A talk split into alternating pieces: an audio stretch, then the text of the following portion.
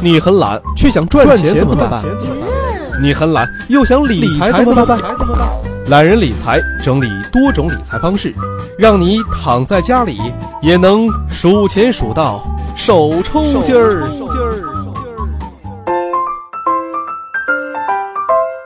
本节目由懒人理财与喜马拉雅联合出品。大家好，欢迎收听懒人理财，我是杨锵锵。今天呢，我们来聊一聊理财赚钱的十大禁忌。首先，第一个是你太在意别人怎么看你的车。很多人呢，将汽车视为身份的象征，每隔几年呢，就会在车上啊花一大笔钱，而不是在汽车依然能够使用的情况下继续去开这辆车，将这个省下来的钱呢用于做投资。其实车呢只是一个代表，你在衣食住等方面。也喜欢看别人的眼色行事，为了面子打肿脸充胖子，结果永远完不成最基本的原始积累。第二，你总认为你应该过好日子。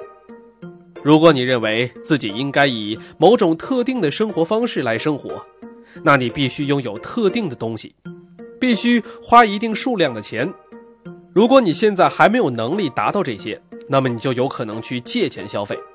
大笔的债务注定会影响你的发展，你也就离积累财富越走越远了。第三，你的理财方式缺乏变化，这是最古老的、最具有价值的理财箴言。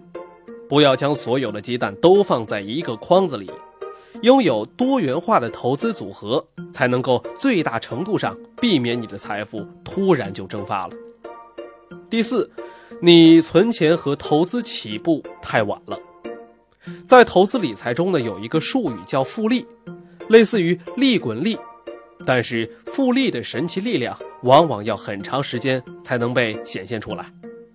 如果你发现自己一直在说以后有的是时间存钱和投资，总有一天你会突然发现退休已经离你不远了。而你的退休账户中仍然是一无所有。第五，你不喜欢自己的工作。虽然你的工作并不一定是你梦寐以求的，但是你必须喜欢它。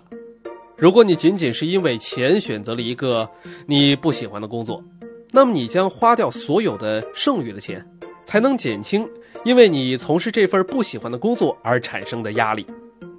第六。你不喜欢学习，你可能存在这样一个想法：一旦大学毕业，你也就不需要学习了。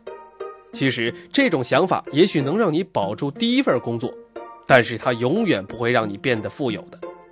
如果你想变得富有，自觉自愿地学习各种知识，提高工作质量，增加理财知识，这才是十分重要的。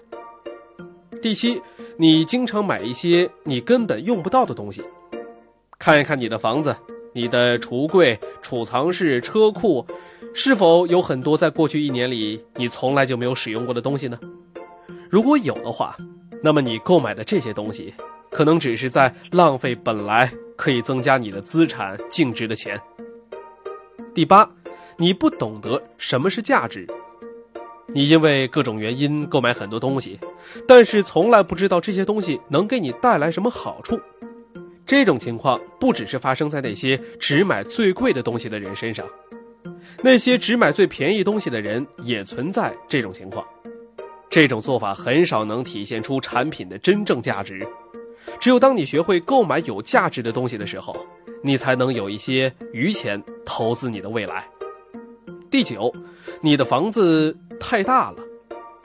如果你购买了负担不起或者是不需要的大房子，结果你会偿还更长时间的贷款，缴纳更多的税，花费更多的维护费用，还购买更多东西来填充它。一些人可能会争辩说了，房子会增值的，因此购买房子是最好的投资。但是啊，除非你是一个房虫，有炒房的技巧。或者你愿意降低自己的居住标准，今年住一百平米，明年改住五十平米，否则你的房子永远不会变成可以供你使用或者享受的流动资产或资金。问题是，住惯了大房子的你，愿意改住在小房子吗？第十，你抓不住机遇。